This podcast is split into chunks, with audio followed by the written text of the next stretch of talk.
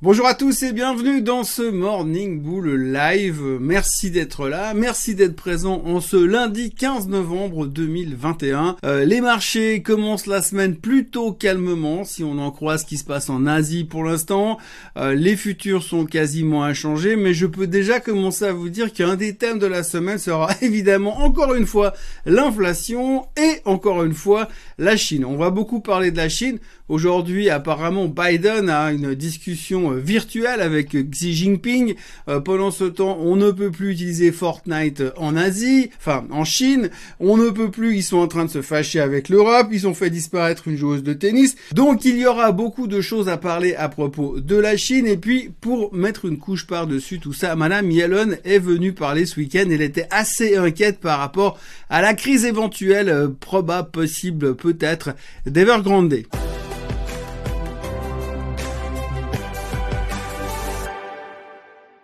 Donc l'inflation, on va y revenir dans deux minutes, mais en ce qui concerne Madame Yellen, elle a parlé ce week-end et elle a dit qu'effectivement, il fallait quand même être bien conscient d'une chose, c'est que si par hasard Evergrande partait en vrille, ce qui est plutôt euh, quasiment euh, quasiment une certitude, mais la question c'est quand, eh bien à ce moment-là, il faudra quand même faire attention d'une chose, c'est que ça va induire un ralentissement assez massif en Chine, et ce ralentissement, il faut pas croire qu'on va pas le ressentir en Occident, en Europe ou aux États-Unis. Donc forcément, euh, il y a une petite crainte derrière parce que sinon c'était assez euh, convaincu depuis mi-septembre que de toute façon on serait immunisé, que ça risquerait rien, qu'on aura eu notre première, deuxième, troisième et quatrième dose de vaccin pour nous protéger euh, contre la problématique d'Evergrande. Pas de soucis, pas de contagion. Et puis là tout d'un coup on se dit ah ouais mais alors Yellen elle pense pas tout à fait pareil. Bah oui, c'est évident que si tout d'un coup la Chine ralentit massivement à cause d'Evergrande, on sait que la contagion d'un effondrement d'Evergrande, c'est massif en Chine au niveau de l'emploi. Donc s'il y a un ralentissement massif du côté chinois, eh bien ça peut avoir quelques conséquences. Alors, à surveiller, ce matin en tous les cas, ça va, les chiffres qui ont été publiés des retail sales en Chine, c'était OK.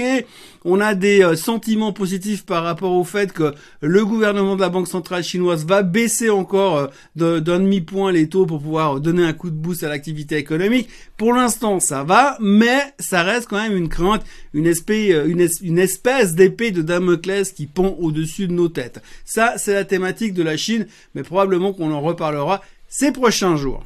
Pour le reste, il y a un des gros sujets du jour, c'est cette espèce d'euphorie dans laquelle nous sommes, ce fait que nous sommes au top des marchés, que les gens se posent la question encore une fois de savoir si ça ne va pas finir par s'arrêter, mais il y a pas mal de confiance aujourd'hui, on l'a vu ces dernières semaines, les gens ne veulent pas renoncer à acheter, il y a beaucoup de spéculation, il y a beaucoup d'euphorie, je vais pas citer encore une fois Rivian, et euh, les gens sont super chauds bouillants là derrière, mais ce week-end, il y a monsieur Jeremy Grantham qui a donné une interview à Bloomberg, et son interview est extrêmement négative et extrêmement euh, prudente. C'est même plutôt euh, la communication classique du cette fois on va tous mourir. Le call négatif de monsieur Jeremy Grantham s'articule autour de plusieurs choses. La première chose de, son, de sa liste, c'est bien évidemment Tesla. Alors Tesla, on va pas revenir dessus. Ils pensent que c'est une bulle spéculative. Ils pensent que c'est n'importe quoi. Ils pensent que la valorisation est excessive. Et ils pensent que, eh bien, pour pouvoir matcher les attentes des, des, euh, des actionnaires, ils vont devoir vendre tellement de voitures que ça paraît juste mission impossible. C'est un peu ce dont on parlait vendredi dernier. Euh, c'est mission impossible. Toutes les autres marques vont venir avec des voitures électriques sur le marché. La probabilité que Tesla puisse, puisse atteindre ses chiffres de vente à 5, 6 ans, 10 ans est quasi impossible et il pense que c'est complètement aberrant. Donc ça c'est euh, le premier point négatif de son call de ce week-end. Le deuxième point c'est la perception finalement des marchés et l'optimisme environnant. Alors je vais simplement vous lire la citation parce que ce sera beaucoup plus simple que si j'essaie de vous l'expliquer. Donc monsieur Jeremy Grantham a dit ça. L'idée que les prix ne baissent jamais et que tout ce que vous avez à faire c'est d'acheter est mieux acceptée cette fois que jamais. Lorsque la baisse arrivera, elle sera peut-être plus importante et euh, plus forte que tout ce que nous avons déjà vu jusqu'à maintenant dans l'histoire des États-Unis.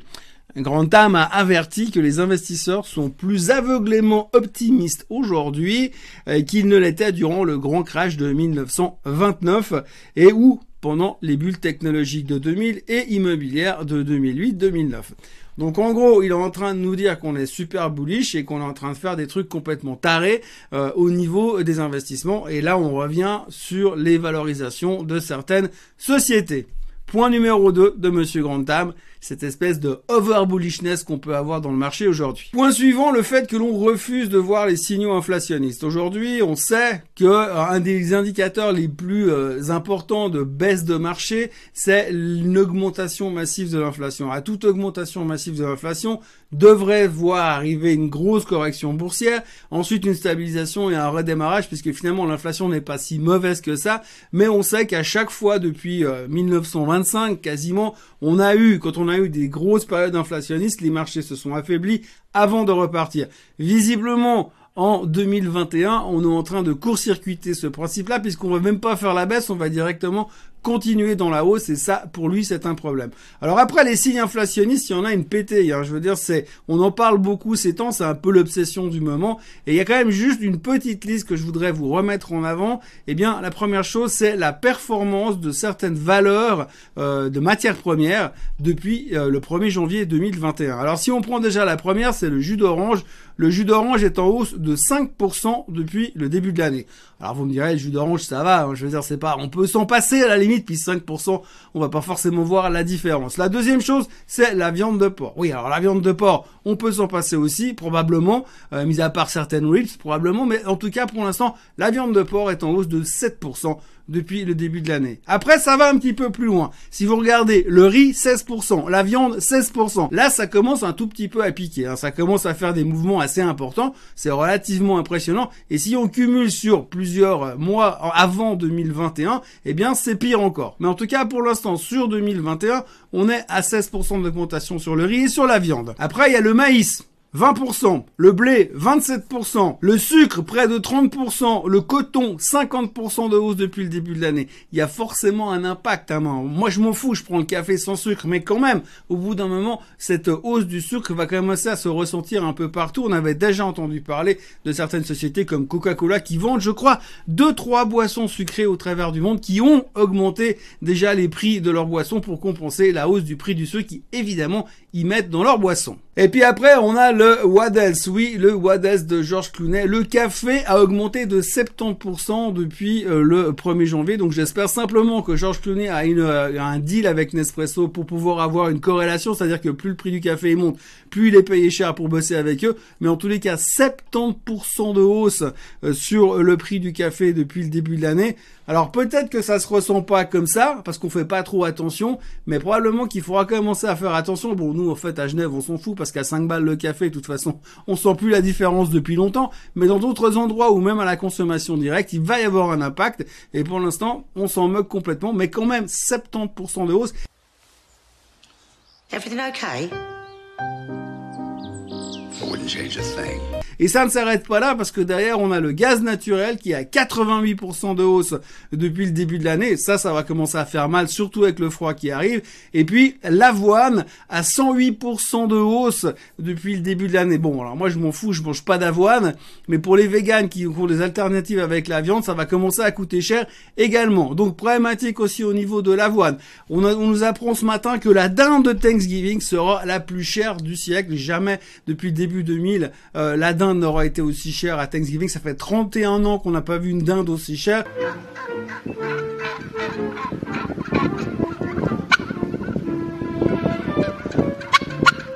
Donc là aussi, ça va commencer à sortir. Bon, l'avantage, c'est que la dinde, c'est une seule fois. Donc vous voyez qu'il y a toute une gamme de produits, sans parler du pétrole. Bon, le pétrole rebaisse un petit peu ces jours, mais sans parler du pétrole, euh, qui commence à coûter très très cher. Et ces signes-là, eh bien, selon Monsieur Grantham, on n'y prend pas assez garde et on s'en moque un tout petit peu trop. Après, il s'acharne encore sur le fait que bah, la banque centrale, les banques centrales, mais surtout la banque centrale américaine, n'a jamais été aussi mauvaise que depuis le départ de Monsieur Paul Volcker. Donc ça date quand même euh, de quelques quelques années en arrière, mais il pense que depuis euh, l'avènement des crises de fin 99, euh, fin 90 jusqu'à 2000, 2010, jusqu'à aujourd'hui, eh bien ils n'ont fait que injecter de l'argent, soutenir artificiellement les marchés et créer des bulles euh, spéculatives, des bulles d'assets qui sont dangereuses et qui vont finir par inévitablement nous péter à la figure. Le sujet suivant qu'il aborde, eh bien, c'est les mémé stocks. Alors évidemment, comme d'habitude, les mémé stocks, c'est une grande préoccupation. Il dit mais comment vous pouvez expliquer l'autre jour qu'un titre comme Avis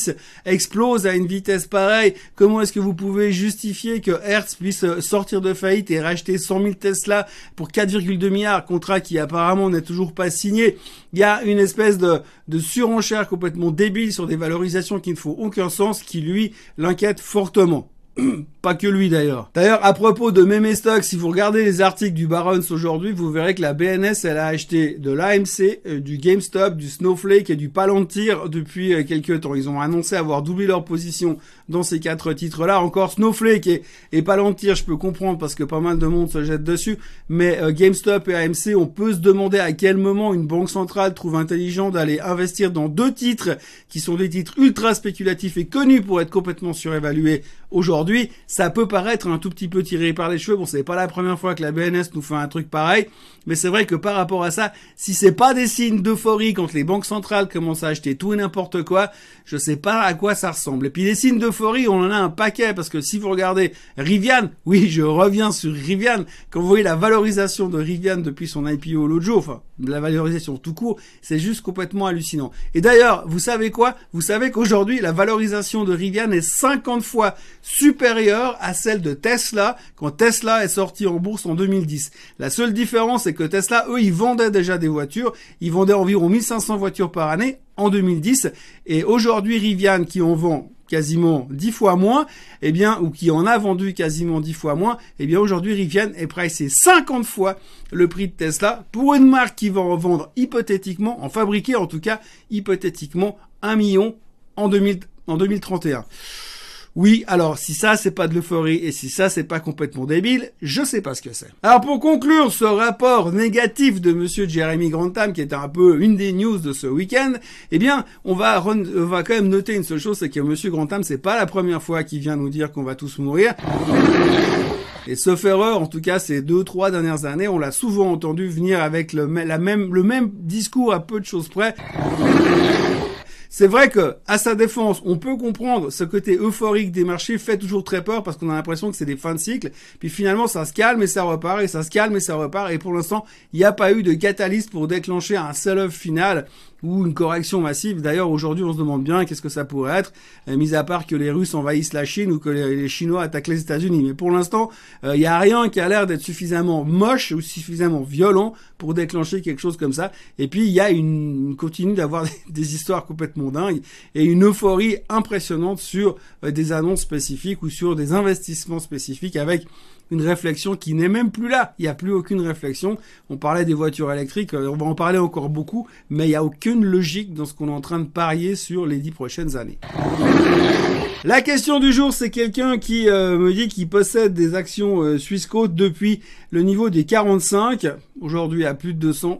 Bravo, bravo aux deux d'ailleurs. Euh, le seul regret de cette personne-là, c'est de ne pas en avoir plus. Par contre, il aimerait euh, rajouter un petit peu de financière dans son dans son portefeuille et il regarde l'action Sophie et me demande ce que j'en pense. Euh, il a été très impressionné par les communications du boss de Sophie l'autre jour à la télé et il pense que c'est vraiment quelque chose qui pourrait cartonner. Qu'est-ce que j'en pense? Alors moi j'en pense pas grand chose, mais ce qu'il faut bien comprendre sur Sophie, c'est que c'est une fintech, entre guillemets, qui est en train d'essayer de démocratiser et de, passer finalement tout ce qui est prêt à la consommation directement euh, sur une plateforme, une application, un peu comme n'importe quelle autre grosse techno du moment, grosse techno financière.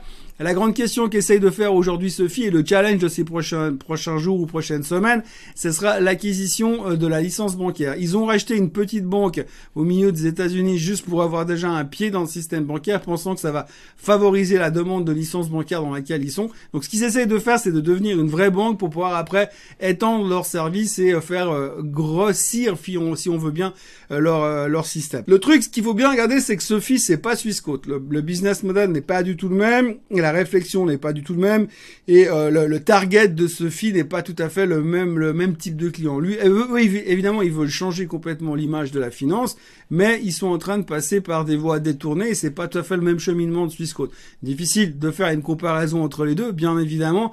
Loin de moi l'idée de la faire d'ailleurs, mais par contre, effectivement, Sophie, il y a un potentiel à jouer, mais tout sera euh, euh, mis en pending pour l'instant par rapport à cette problématique de licence bancaire. Du moment où on annonce qu'ils ont le droit de fonctionner comme une banque, là, il y aura un gros potentiel de hausse. D'ailleurs, si on regarde un petit peu les recommandations des analystes aujourd'hui, eh bien, euh, les performances, les objectifs sont plutôt en direction des euh, les plus optimistes, target sur 30 dollars. Alors 30 dollars, ça fait pas loin de 50% de hausse sur ce fils, qui est déjà pas mal du tout. Maintenant, est-ce que ça va aller plus haut? Est-ce que ça va devenir la même histoire qu'une boîte comme Square, qui était aussi dans tout ce qui était, qui est toujours aussi dans tout ce qui est fintech? C'est une autre histoire euh, à développer. Donc voilà, je pense qu'il n'y a pas des risques monumentaux. Les, chiffres n'étaient pas extraordinaires l'autre jour, mais il n'y a pas de risques sur, euh, sur Sophie à l'heure actuelle. Le seul risque, ce serait qu'on leur refuse la licence bancaire, mais au-delà de ça, a priori, ça a l'air d'être plutôt constructif, mais je resterai quand même assez euh, prudent parce qu'il faut pas non plus se dire que vous allez faire le même run euh, que sur Swissquote sur la même euh, distance et sur la même durée. Donc voilà, mais aujourd'hui, je pense surtout qu'il faut pas comparer les deux, mais qu'il y a réellement un potentiel positif pour Sophie lié à cette licence bancaire. Voilà ce que je pouvais vous dire en ce lundi matin. Peut-être que le call est un peu trop bearish ce matin. je pense qu'il faut de toute façon pas aller contre la tendance aujourd'hui. Il n'y a pas de raison de paniquer. Mais il est intéressant de voir quand même que malgré certains points euphoriques que nous avons aujourd'hui, il y a quand même des gens qui reviennent pour dire attention les gars, il y a quand même deux trois trucs qui bug. Hein. Donc euh, c'est le cas d'Yelon et c'est le cas de Monsieur Grantham. Voilà, moi je vous souhaite une très belle journée. N'oubliez pas de vous inscrire à la chaîne euh, Suisse Côte Suisse comme d'habitude pour ceux euh, à qui c'est pas encore fait. Et puis n'oubliez pas de liker cette vidéo et de revenir demain parce que oui, demain il y aura encore une vidéo I'll be back. Et puis après-demain aussi, puis après après-demain aussi, parce que sinon, eh bien, vous me manqueriez beaucoup trop. Je vous souhaite une très belle journée et je vous dis à demain. Bye bye.